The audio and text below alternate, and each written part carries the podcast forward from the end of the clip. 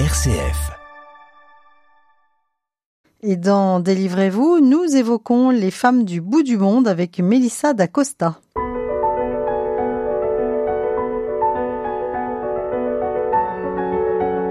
Délivrez-vous.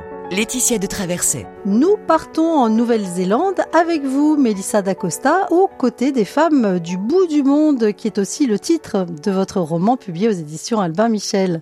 Merci d'être avec nous. Avec plaisir. Pourquoi ce choix de la Nouvelle-Zélande comme théâtre de votre histoire? Il me semble que vous y êtes déjà allé et que ça a été un pays important pour vous. Oui, donc euh, j'y ai passé un an euh, de façon nomade, donc, euh, donc dans un van. euh, en changeant de lieu tous les deux trois jours au gré des envies et on a découvert la région des Catlins qui est la région dans laquelle se déroule le, le roman Les femmes du bout du monde et notamment cette baie de Curio et ce terrain de camping euh, au milieu de nulle part Qui existe vraiment qui existe vraiment, qui est tel que je l'ai décrit.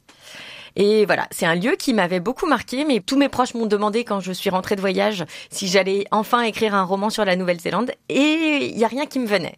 Il me fallait une histoire, il me fallait des personnages qui collent au lieu, qui est quand même assez reculé.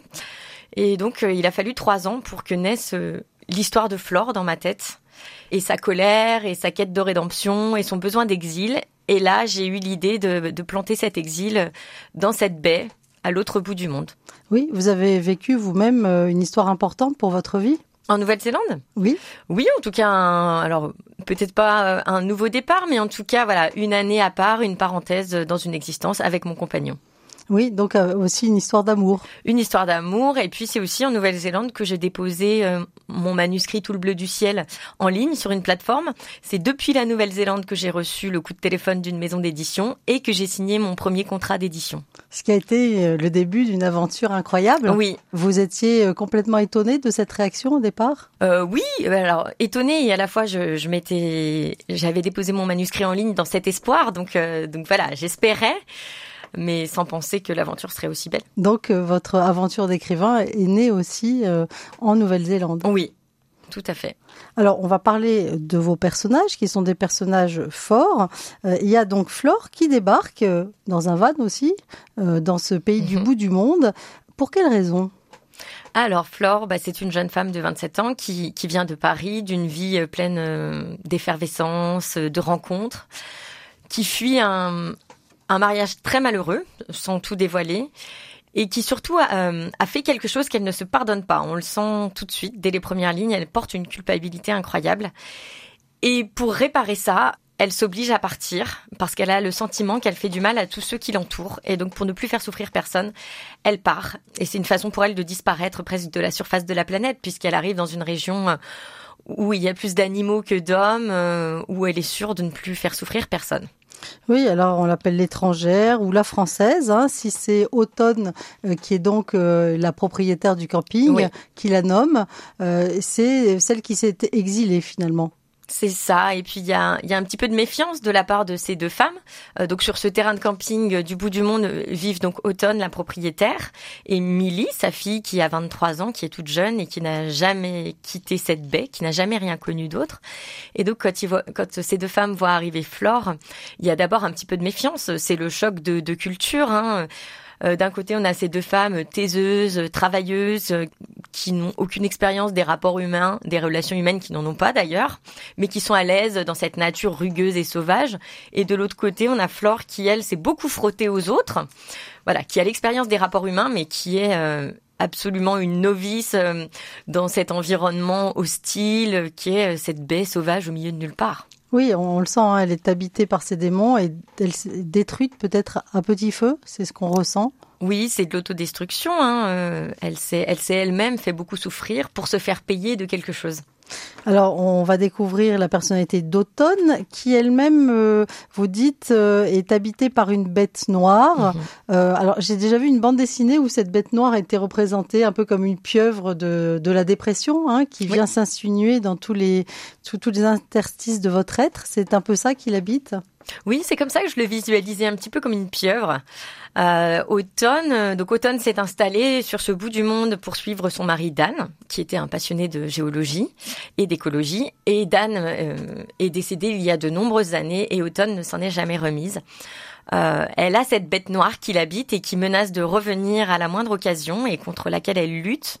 Et puis je pense que la plus grande peur d'automne, c'est la solitude. C'est pour ça qu'elle retient sa fille si fort, qu'elle a une peur incroyable de la voir partir. Elle a peur d'être seule. Oui, comme on dit, une mère castratrice, c'est-à-dire euh, qui euh, euh, préfère retenir sa fille plutôt que de la voir heureuse loin d'elle. Alors malgré elle, puisqu'Automne a quand même un, un, bon fond, elle ne veut que le bonheur de sa fille, mais sa bête noire lui dicte un petit peu ce genre de pensée même si voilà, elle veut le bonheur de sa fille plus que tout. Millie, elle, c'est une passionnée, alors euh, passionnée d'océan, passionnée de nature. Elle nage pendant des heures euh, euh, au large. Elle a, on sent qu'elle a adopté complètement cet environnement.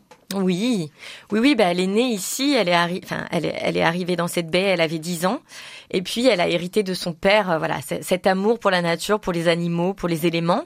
Et puis je pense que l'océan, pour Millie, c'est un petit peu comme une respiration. Elle a cette mer qui est sur son dos, qui l'empêche de grandir comme elle le voudrait qui brise un petit peu tous ses rêves d'émancipation, de liberté. Et donc l'océan, c'est sa liberté à elle, Millie. Oui, alors on va écouter justement une pause musicale qui parle de bateaux et d'océan et vous nous direz pourquoi eh bien, cette chanson euh, rythme votre roman. Je connais des bateaux qui restent dans le port de peur que les courants les entraînent trop fort. Je connais des bateaux qui rouillent dans le port à ne jamais risquer au dehors. Je connais des bateaux qui oublient de partir, ils ont peur de la mer à force de vieillir, et les vagues jamais ne les ont séparés. Leur voyage est fini avant de commencer. Je connais des bateaux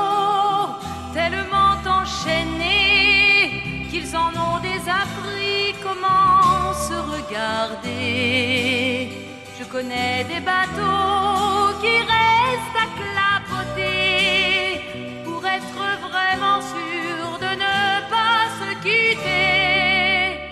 Délivrez-vous. Je connais des bateaux, interprétés par Manique, une magnifique chanson, moi elle me donne des frissons à chaque fois, euh, qui est un petit peu un leitmotiv dans votre roman, euh, Mélissa d'Acosta, euh, votre roman intitulé Les femmes du bout du monde. Pourquoi l'avoir choisi?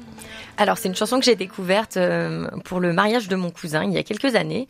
Son grand frère, en guise de discours, avait récité la chanson des bateaux. Et alors moi, elle m'a, elle m'a complètement troublée, complètement émue cette chanson. J'avais l'impression que chacune des situations euh, décrites dans cette chanson des bateaux pouvait euh, pouvait venir illustrer une forme d'amour, mais une forme d'amour au sens euh, complètement large et global. L'amour amoureux, un amour plutôt amical, un amour filial. Et voilà, il pouvait décrire toutes ces formes d'amour absolu qui existent sur Terre. Oui, alors ça parle de bateaux qui euh, ou ont peur de sortir du port ou reviennent au port labourés de partout, euh, mais euh, heureux d'avoir vécu. Évidemment, on voit bien la portée symbolique hein, de, de cette mhm. chanson. Alors, il y a d'autres personnages dans votre roman.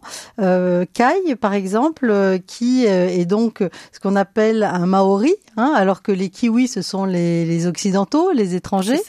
et il y a une histoire entre Kai et Millie.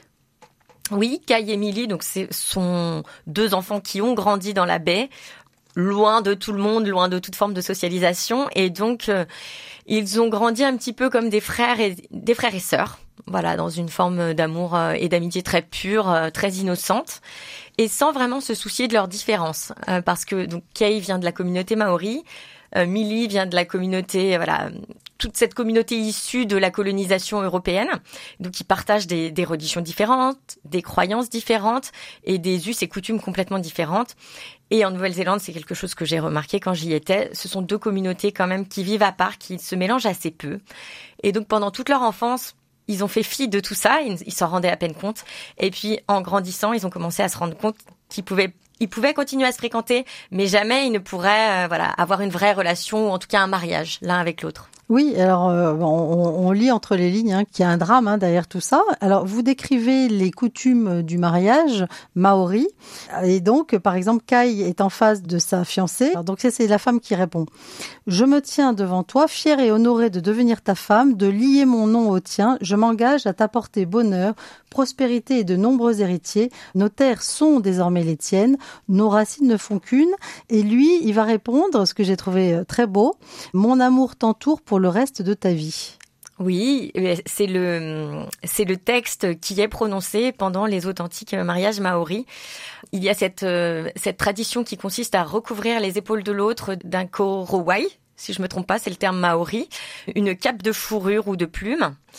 Et, euh, et c'est la symbolique de euh, cette cape est comme l'amour qu'on porte à l'autre, il vient envelopper les épaules et l'entourer. Oui, et vous avez euh, assisté à ce mariage? Malheureusement, non. J'aurais adoré assister à, à, ce genre de mariage, mais je me suis contentée de faire des recherches. Alors, on apprend hein, plein de choses sur euh, la façon de vivre aussi en Nouvelle-Zélande. Qu'est-ce que ce roman initiatique veut nous dire, Mélissa? Je pense que c'est un roman qui parle de d'émancipation et de liberté. Ces trois femmes étaient chacune euh, un petit peu figées dans une existence ou dans un rôle que la société leur avait attribué. Euh, Autumn était figée dans ce rôle de d'épouse endeuillée et de mère. Elle s'autorisait pas à vivre, à être une femme, tout simplement. Euh, Millie était figée dans ce rôle de, de, petite fille qui devait obéissance à sa mère et qui devait l'empêcher d'être malheureuse. Et Flore, elle était figée dans un rôle euh, d'épouse qu'elle fuyait en quittant la France. Euh, et de mère qu'on essayait euh, qu'on essayait de la faire devenir malgré elle. Et donc, euh, ce roman, c'est la rencontre de trois femmes qui envoient balader tout ça et qui se réinventent et qui s'autorisent à être celles qu'elles voulaient être. Alors, j'ai lu que vous aimiez passionnément écrire et vous dites par exemple, écrire pour moi c'est un espace de liberté illimitée ou encore une baguette magique fabuleuse. Expliquez-nous. Oui, eh bien, on peut se contenter de, de vivre l'existence qu'on a, mais dans, lesquelles, dans laquelle les dés sont déjà jetés on peut pas se réinventer à l'infini. En tout cas, voilà, on est né à un endroit, dans une famille, euh, et, tout est figé. Et donc très tôt, dès l'âge de 7 ans, j'ai commencé à écrire parce que j'avais l'impression de pouvoir euh, me transformer, devenir quelqu'un d'autre, vivre dans un tout autre univers. En fait, tout est possible à travers l'écriture. Tout ce qu'on décide d'être possible devient possible, et donc c'est le pouvoir magique absolu. Oui, et euh, vous dites euh, écrivaine, pour moi c'était aussi improbable que rockstar. ben oui. Oui. Beaucoup de candidats et très peu d'élus. En tout cas, euh, c'est vrai, c'est toujours vrai. Et, et je pense qu'il y a une petite part de chance dans le fait de pouvoir vivre de sa passion. Oui, et du coup, vous allez en prison pour partager justement cette passion d'écrire. Pourquoi? Alors, euh, c'était dans le cadre d'un prix, le prix Sésame. Euh, je l'avais remporté pour mon roman Tout le bleu du ciel. Et parmi les votants qui m'avaient consacré à travers ce prix, il y avait un groupe de, bah, de détenus d'un centre de détention à Nantes. Et on m'a proposé d'y aller. Et donc, euh, j'ai été vraiment très, très enthousiaste. c'était une prison pour hommes. Et donc, la rencontre a eu lieu dans une bibliothèque qui était un petit peu un havre de paix au milieu de ces couloirs interminables, de ces grilles. Voilà, c'était un espace, euh, un espace très lumineux avec euh, des Vélux, des plantes vertes, et c'était un moment hors du temps qu'on a vécu. Qu'est-ce que ça a changé dans votre vie, le fait d'écrire, euh, Mélissa? Difficile question.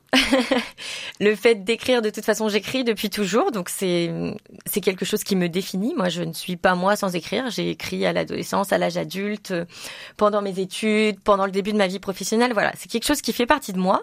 Maintenant, le fait de pouvoir faire ça toute la journée, euh, je me considère très chanceuse et je considère que je je vis dans un grand luxe parce que je, je vis de, de ma plus grande passion. Oui, l'émission s'appelle Délivrez-vous. Euh, ça résonne comment pour vous? Ben, c'est tout à fait vrai. Moi, je, je pense que l'écriture vient, vient nous délivrer de plein de choses et nous ouvrir d'autres portes. Donc, on écrit euh, avec l'encre de, de notre histoire Forcément, même si on est dans la fiction, moi c'est mon cas, je suis dans la fiction en permanence, mais je pense qu'on laisse passer de nous beaucoup plus qu'on l'imagine. Et vous écrivez euh, comment euh, La nuit, en musique, dans le silence? Alors la journée, pas la nuit, à l'ordinateur. Tantôt j'ai besoin de silence, tantôt j'ai vraiment besoin de la musique pour venir exacerber certaines émotions que je veux mettre euh, à travers, euh, à travers mes mots. Qu'est-ce que vous aimeriez dire à tous ceux qui euh, aimeraient se lancer, ce défi de l'écriture? Eh bien, lancez-vous. En fait, je pense qu'on se met beaucoup de barrières, de style, de forme. Beaucoup de personnes ne se lancer que si elles sont sûres d'avoir un lectorat ou un éditeur. Et je pense que la plus belle façon d'écrire, c'est juste d'écrire pour soi-même et pour le plaisir d'écrire. Et donc, lancez-vous, peu importe l'issue. Eh bien, grand merci euh, Mélissa D'Acosta de nous avoir permis euh, de mieux connaître euh, eh bien votre façon d'écrire et puis aussi ce roman Les femmes du bout du monde. Hein. On voyage grâce à vous en Nouvelle-Zélande et qui est publié aux éditions Albin Michel. Bonne écriture. Merci beaucoup.